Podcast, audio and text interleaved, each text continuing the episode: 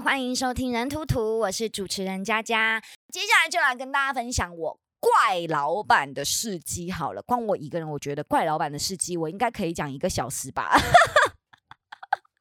事情是这样的，大家都知道，我本身就是有在接一些尾牙的工作嘛。那前阵子就是我们的尾牙旺季啊，我当时接了一场工作，也受到了非常多不平等的待遇。我们通常出去演出都会有签约演出的时间，例如多少的收费，然后里面就包含了演唱的时间，比如说总长是一个小时，那我们可以分两段或者是三段。那两段的话，就比如说半个小时，半个小时；三段的话，可能就是二十分钟，二十分钟，二十分钟。但不管你怎么怎么分，你想怎么分都可以，但总长就是一个小时。想不透，上网 Google 吼，因为姐姐要讲故事，没有时间跟大家解释，很臭的有没有？其实通常啦，超过一点点的时间，我们也是不会计较的。毕竟活动就是活的嘛，你也不太可能准时开始、准时结束啊。我们都是抓个大概，嗯，不要超过太多，我们都能接受了。但是这场活动，我们第一个阶段就演出了四十分钟。然后第二个阶段，我们连续唱了一个多小时，因为演出时间大提前的关系，所以主办单位跟 keyboard 老师在我们演出的过程当中啊，把 keyboard 老师叫到舞台的旁边，然后跟他讲说，希望我们可以唱到九点半。然后我们看了一下手表，反正总之就是一个多小时的时间啦。他愿意加费用给我们，就拜托我们唱到九点半这种。那其实我们也是非常乐于帮忙嘛，通常是这样啦。如果分两个阶段，我们是会在第二个阶段唱快歌，因为想要那个炒热气氛嘛，对不对？结果我们整个拼了老命，因为我们是在台上唱到一半的时候被说要加时间，所以我们前面可能已经唱了半个小时的快歌，已经气喘如牛了，有没有？就后来说要加时间，要唱到九点半，我们就又要再多唱可能四十五分钟，那我们这个快歌可能已经快唱完了。可是我们就整个拼了老命，连续唱了一个多小时的快歌。最后给钱的时候，因为是用汇款的关系，这公司整个翻脸不认账，说啊，他们回去调演出的录影带，我们其实总长只有多唱了十五分钟，还说一个人只愿意加五百块给我们。我听完整个傻眼呐，因为这场活动不是我接的，我也只是以歌手的身份去演出。有经纪人卡在我们中间帮我们沟通，所以我不便站出去跟人家吵架。但我们全部三个表演者整个大傻眼，我就回说加五百块也太羞辱人了吧。然后另外一个歌手就说他很清楚我们演出时间有多长，因为上台前他还特地看了一下手表，看了时间，然后结束的时候也特地看了时间，说我们真的第二段整整唱了一个多小时。他说钱不是重点，但是事实不能被扭曲。他这样说，我真的非常非常的认同。然后我就接着说，算了啦。其实我觉得经纪人非常的辛苦，他卡在中间也很为难。而且这种东西都是一个事过境迁的，有没有？你也没有证据去跟他，就是你也没有证据去跟人家争取的嘛，对不对？所以我就跟他说，算了啦，加五百就五百八，这样对啊。一个死无对证的状况，也没有办法做什么辩驳。不过我就跟经纪人说，我只有一个要求，你告诉我是哪一家公安公司，因为以后我不要跟他们合作了。然后经纪人就说。哎呀，公安公司我就不告诉你了啦，因为我怕你去跟人家吵架。我听完整个大笑，哎，是有多害怕我去跟人家吵架啦？我现在已经很成熟了，我长大了，好吗？可是你知道吗？世界其实真的很小，因为那一场活动的音响工作人员认识我，在现场试音的时候呢，他就有来跟我相认了。然后结束的时候还特地用 Facebook 传我们当天表演的照片给我，这样，因为他知道我有 PO 照片记录活动的习惯。所以呢，我就去问他了，请问那一天是哪一家公安公司？然后他就有告诉我了，所以我就知道，虽然经纪人不愿意告诉我，但是我还是想尽办法的知道是哪一家公司了。我呢，就是一个要知道的事情就一定要打破砂锅问到底，我一定要知道的人，你知道，人生嘛，总是有办法的。所以后来我还是知道是哪一家公司的这样子。刚刚跟大家分享的事情呢，就是这个是我的一个近期发生的一个怪老板的事迹。当然啦，出来驻唱之后，你一定会有一个属于你的价嘛。怎么说呢？就是驻唱歌手都有一个自己的价码嘛，你一定是慢慢慢慢的涨价的，因为你有了经验之后，你一定会有一个属于你的价嘛。所以呢，我本人就是除了自己接案之外，当然也是会偶尔帮其他歌手带带班嘛，接接外场活动啊。那通常大家都会有一个默契，就是不能低于行情价。有一次，我就是接了一场帮其他乐团的歌手代班的活动。通常我去帮别人工作，内心都会有一些心理准备，就是告诉自己不要太机车。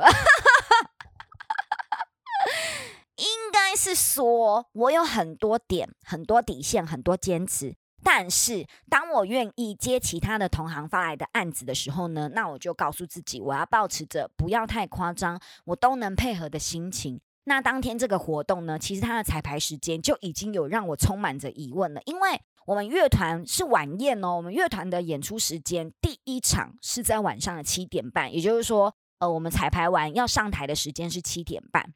大家知道我们七点半是第一场演出，我们彩排时间是几点吗？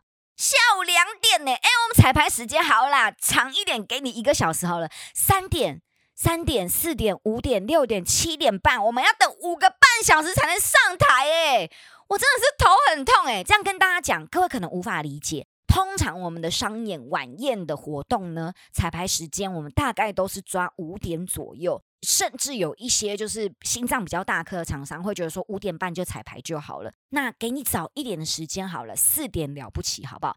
如果呢，其他的就是老板觉得说要提早彩排的话，基本上我们都是要加费用的。不然你看两点彩排，拿这场活动来讲好了，两点彩排，如果我有午宴的活动怎么办？午宴的活动，人家婚礼通常结束都是三点了啊，那我接了你这场活动两点要彩排，我就不能接午宴，这样怎么有道理呢？对不对？或者是你要事先说，比如说你在发我这场工作的时候，你就直接告诉我说，这场活动的彩排时间是在下午的两点钟，然后正式演出是在七点半，你可以接受吗？那如果你提前告诉我，我还接了这场活动，那其实就没有什么好抱怨的了。可是问题就是我没有被事先的询问，然后而且还是前一天才知道，第二天两点就要到场彩排。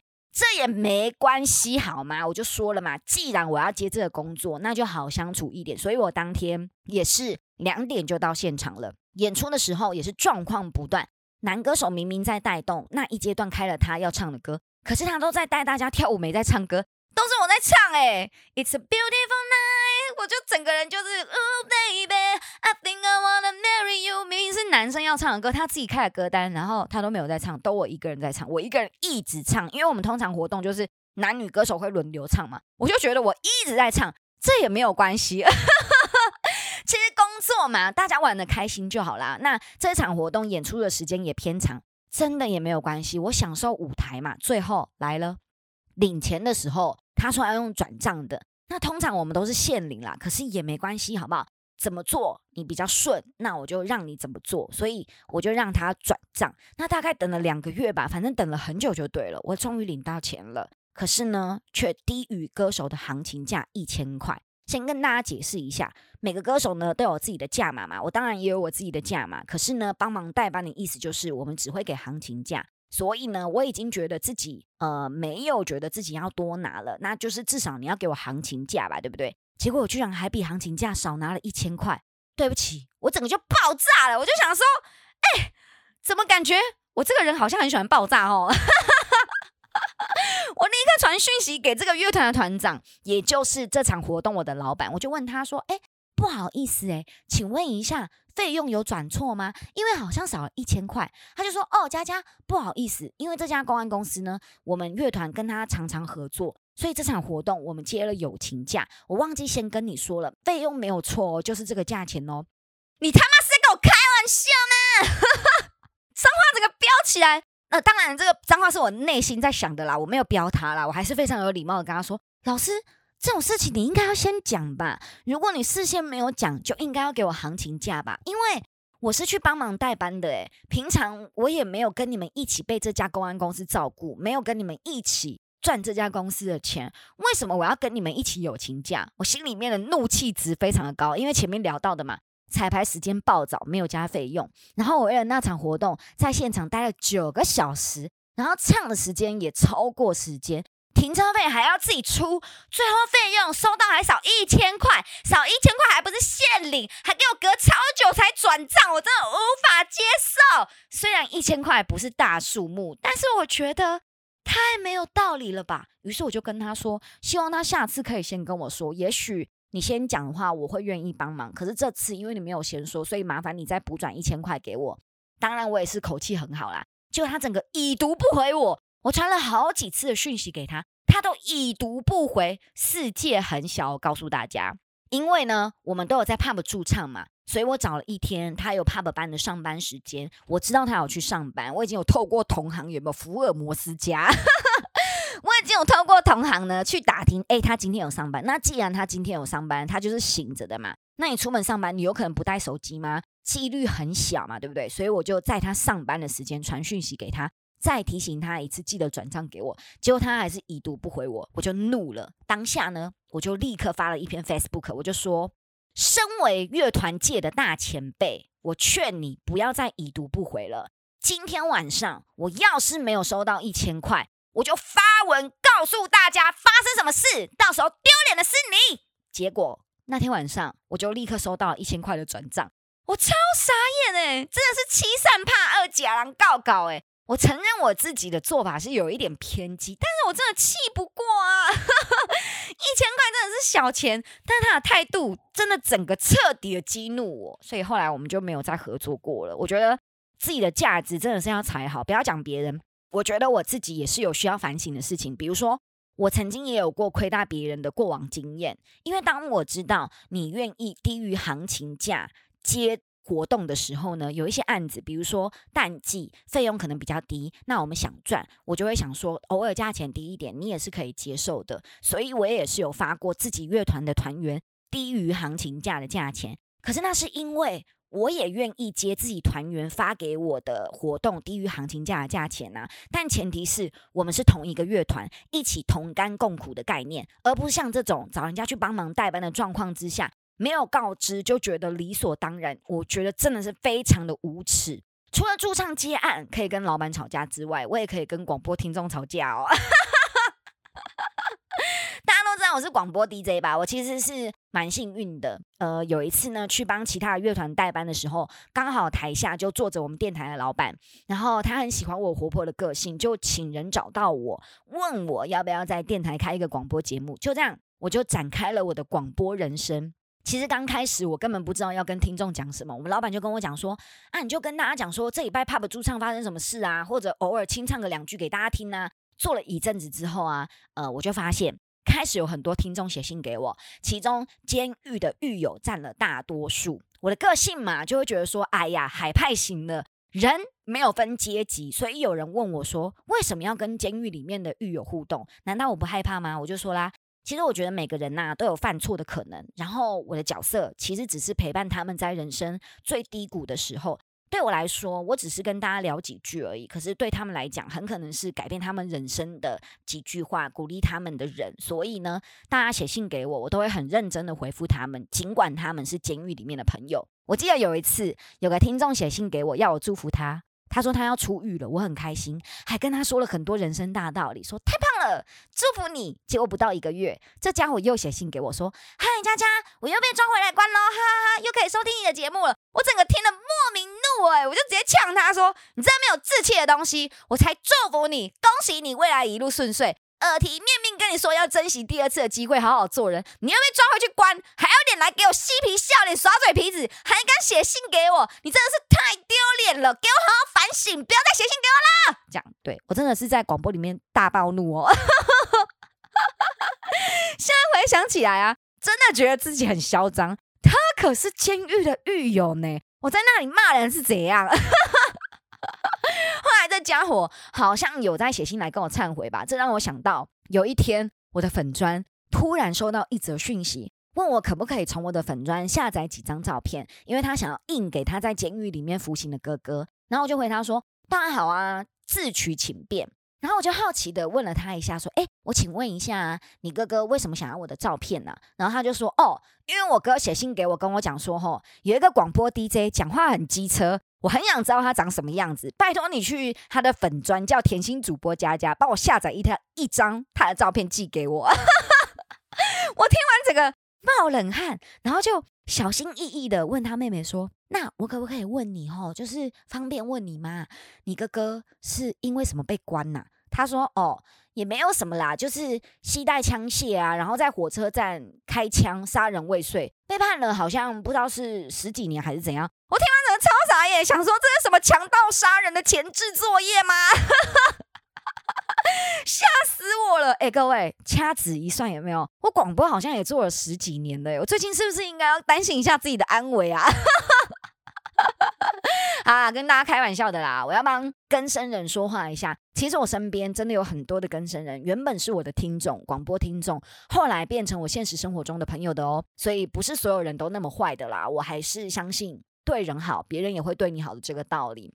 那接下来聊聊歌手身份遇到的事情好了。其实我除了是呃歌手之外，我也常常兼做经济或者是一些活动的同胞。当然都是一些小小的活动啦，以我的能力实在是没有办法策划大活动，主要就是安排一些可能艺人的演出，呃，演唱主持。那大家也知道，借按这种不像便利商店有标签价码的报价，通常都会被杀价，对不对？我记得有一次，有一位自称是我的广播听众的粉丝来询问我一个案子，希望我含主持加乐团的演出。我跟他报价完之后啊，他说他是我很忠实的听众，能不能便宜一点？那我这个人呢，不太会乱开价钱，因为像业界呢，有一些人很聪明，他们会刻意把价钱报的比较高，然后可以让大家杀价。可是我不喜欢自己的价码，自己的专业像菜市场一样让大家喊价，我觉得这样很不被尊重。专业这种东西呢，我觉得是这样的。我主持了十年，歌手身份也唱了十年，我累积的临场反应啊，还有我的舞台经验，我觉得我有我的价钱，有。我的价值，所以我很不喜欢这种开高价给人家杀价的行为。不过他都说了是我的忠实粉丝了，对不对？那人家都这样说了，如果我还不给人家脸，那就是我不要脸了。而且啊，这位粉丝除了说他是我的忠实粉丝之外，还把我的节目名称、时段以及上礼拜的广播内容全部都说给我听。听了我就是觉得很舒服啦。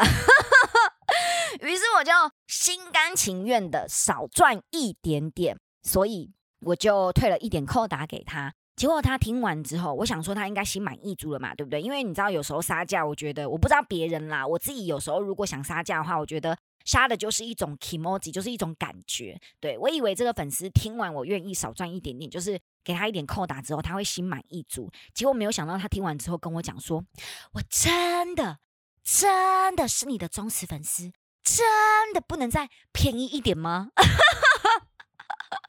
然后我就跟他说：“可是你去 Seven 买烟，会要店员算你便宜一点吗？”他就说：“可是我现在不是在便利商店呐，哈哈。”我就说：“那你公司跟你说，哎，某某某。”公司真的非常的欣赏你，你是我们的偶像，我们非常非常的肯定你的才能，但薪水可以减半吗？你会答应吗？他就嬉皮笑脸的跟我说，哈哈，可是公司没有说欣赏我啊！我听完这个就是暴怒诶，我真的就想说，这人是白目是吗？这听不懂我在拐弯抹角的，希望他能给我一点同理心吗？后来我就觉得这个方法看来是完全错的，于是我就直接跟他说，很抱歉，我没有办法再便宜给你，我就是这个价钱。你要便宜的有很多，你要是找不到，我可以帮你找。可是不是我。后来他听完之后就说：“可是他们公司还是很希望是我去主持加演唱，呃，乐团表演他们公司的活动。”那我就回他说：“嗯，谢谢你们的喜欢，可是价钱就是这样，不能再低了。”过几天之后，他就回来找我，打电话给我说：“哎，公司接受我的报价，所以还是希望我能够去主持他们的活动，然后帮他们演出这样。”那接着下来呢，我们就有谈到发票要加八趴的这件事情，他就有问我说能不能开收据，那我就有回他说，因为我不是公司嘛，所以我没有公司章。但如果你只是要证明我有收款的话，就是证明我有收钱的话，因为有些人可能会担心我收了钱之后不认账嘛，说他没给钱嘛，对不对？我就说，如果你只是单纯要证明的话，我可以开收据给你，但是没有公司章。那结果这场演出。呃，完美的结束之后，他就跟我说：“哎，可是我们公司说一定要有公司长，哎，你可不可以帮我想想办法？”那我当然也是觉得说，虽然事情我们都有先讲好，那但发生问题，我也是很愿意帮忙解决嘛，所以我就回他说：“好。”那我问问我身边有没有朋友能帮忙开收据，请你给我一点时间。结果他就很白目的跟我说，去年接我们公司表演的那个公安公司啊，都可以免费帮我们开收据。诶，如果你无法处理的话，他说他很担心公司会想要找之前的表演者合作。然后我听了就其实有一点点生气，还没有到暴怒的程度啊，我就有一点生气，就回他说：“那就去呀，谢谢你替我着想，那我答应会帮你想办法，就一定会帮忙。可是如果因为几千块的税金，就让你们公司决定以后不要跟我合作了，那我也不会阻止你们，我反而会好好的反省，执着专注在提升自己的价值上面。所以我觉得没有关系的。如果呃想要找之前的公司合作的话，就去这样。”那总之呢，最后我还是有帮忙处理完收据的部分。虽然沟通的过程听起来炮火四射，有没有？但今年呢，这家公司的尾牙还是有来找我演出哦。所以啊，我不是说自己臭拽这部分很值得赞扬，我只是觉得你要清楚的表达自己的立场。合则来，不合则不必勉强嘛，对不对？人生这么短，还是要跟适合磁场合的人事物一起打拼才舒服，才能激起漂亮的火花，不是吗？在这里呢，谢谢胖达当时在收据上面的帮忙，谢谢胖达。接着我们来聊聊做直播这件事情。大家好像觉得你就上去露个腿，讲讲话，唱唱歌，露个脸，漂漂亮亮的，就有人支持你，就能赚钱，超好赚呐！那么好赚，你来赚呐！我通常都是这样子呛回去的。做直播真的不是一件简单的事情。你在直播间，要是没有人来看你，你就是要一个人一直自言自语、自言自语，然后要跟每个人讲话。你一边唱歌，还要谢谢人家送你礼物。然后还要跟大家聊天，然后下了班之后，你还没有自己私人的时间，因为呢，通常我们都会用赖群来诱导大家可以送礼物，然后加入我的粉丝团，就是有一点像是我的一群支持我的朋友这样子。我本人也很不喜欢用另外一只手机开另外一个赖的账号，所以大家加的真的就是我私人的工作账号，就是我私人的账号，我只有一个赖这样子。所以我下班之后都会被大家就是很热情的找我聊天，我也都是有时间就会回大家。所以直播真的没有你们想象的这么容易，要经营粉丝，要经营直播间，真的不是一件容易的事情。那事情是这样的，呃，我觉得这个事件呢，大概就是粉丝跟粉丝之间的争风吃醋吧。总之呢，有一阵子我跟我直播间里面的榜一走的蛮近的，因为他真的是对我超好的啊，然后也一直非常非常的支持我，所以我们也理所当然的越走越近。那其实每一个粉丝对我的支持，我真的都很感谢。但对于争风吃醋这件事情，我真的是没有能力处理的很漂亮。这个部分真的不是我擅长的部分啦，因为我的个性就是很直接，我不喜欢拐弯抹角，喜欢就是喜欢，感谢就是感谢，我分得很清楚，这不是很正常的事吗？大家，总之呢，有一阵子我直播间里面的榜二呢，就突然发起神经病，他开始呢一直在直播间里面开小号，就是。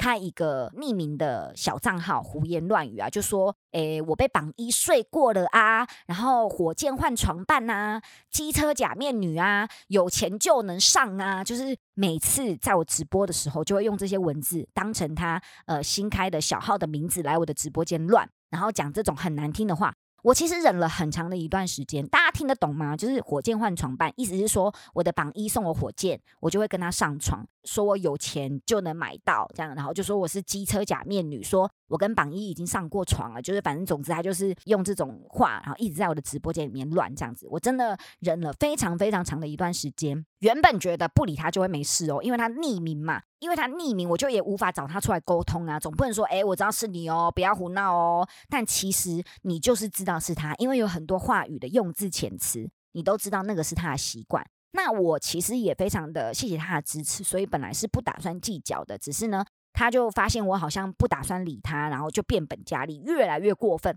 过分到哦，他开始在我的脸书留这些言，就是说我火箭换床伴啊，然后已经跟榜一上过床啦，什么什么的啊，然后就是说什么。啊，原来你有钱就能上哦什么的，连我的 IG po 文下面他都会来留言。我觉得呢，他把直播的事情延伸到了我私人的生活了。好几次在直播中，我都有好言的相劝，但是他还是不打算结束这些闹剧。于是我觉得自己的名誉有被损害的状态之下呢，我就进了警察局去报案，厉害了吧？直播播到进警察局告人了，我我就真的没有跟榜一在一起啊，真的没有跟他上床，火箭也真的没有换到床伴，所以我就很生气的硬起来去警察局提告了。后来，在我一个很好的哥哥叫 David 哥的帮助之下，我也学了一些法律的知识。原本以为啊，这些匿名的网络留言很难抓到背后的键盘手，后来才知道，台北有一个专门的警察大队，就是专门在对付这种网络犯罪的，而且毁损名誉啊、妨碍名誉这种事情，大家不要以为没有指名道姓、没有讲全名就不构成犯罪。跟大家分享一下，妨害名誉无需实名化，你只需要个化就能起诉。个化的意思呢，就是比如说家家这么多，可是如果你打的是雅叉电台的家家，那就还是会被起诉哦。如果不幸的广播 DJ 只有一个加加的话，这个雅叉电台只有一个加加的话，那这个就叫做个化，所以你无需实名，你无需指名道姓，你无需呃连名带姓的说出来这个人的名字，你就会被提告了。所以我要跟大家分享一下这个小知识啊。其实我今天跟大家分享的都是我捍卫自己的事迹。因为我觉得自己从小到大都没有人会站出来保护我的爸妈，就是很努力、很认真的在工作，想要养活我嘛，所以从小到大都没有人会为我站出来捍卫我、保护我。所以呢，我已经习惯为自己作战了。整个超像女战神有没有？随时全副武装的概念，找我工作，我肯定也是全力以赴的。相信我好不好？如果我自己表现的不好，我会比你还要难过。所以我通常都是用尽全力在工作的。所以真的很希望来找我工作的朋友们，你既然来找我，就要相信我，相信的力量真的非常的强大。你对我好，我就会对你更好。但是你要真的让我感觉到你对我好，好吗？不是话术，我姐只是看起来像屁孩，其实我年纪真的不小了，好吗？我理解到的是这些年呢，呃，这些工作经验与人呃合作的一些关系，我真的理解到说，其实很多时候很多事情。也不需要太计较，很多事情其实也没有这么的严重。那做生意呢，要如何让他人舒服，又能达到自己的目的？我觉得这才是最关键的做法。以前我真的做人比较冲动一点点啦，我真的不是鼓励大家跟老板吵架好吗？只是希望呃每一个人都要懂得为自己争取，为自己作战。要是你现在还没有选择的能力，那就疯狂的提升自己吧。希望有一天，我们都能成为拥有选择权的人哦！我们一起加油！最后，还是要来个温暖的行动呼吁：如果喜欢我们的节目，请在 Apple Podcast 上帮我们五星吹捧、订阅，并且分享给你的好朋友。对于节目的内容，如果有感想，或者你也有类似的经验，欢迎留言参与讨论。当然，如果心有余力，也请赞助人图图五百、一千，都是对我们的支持跟鼓励哦。没错，你没听错，我们的鼓励涨价了。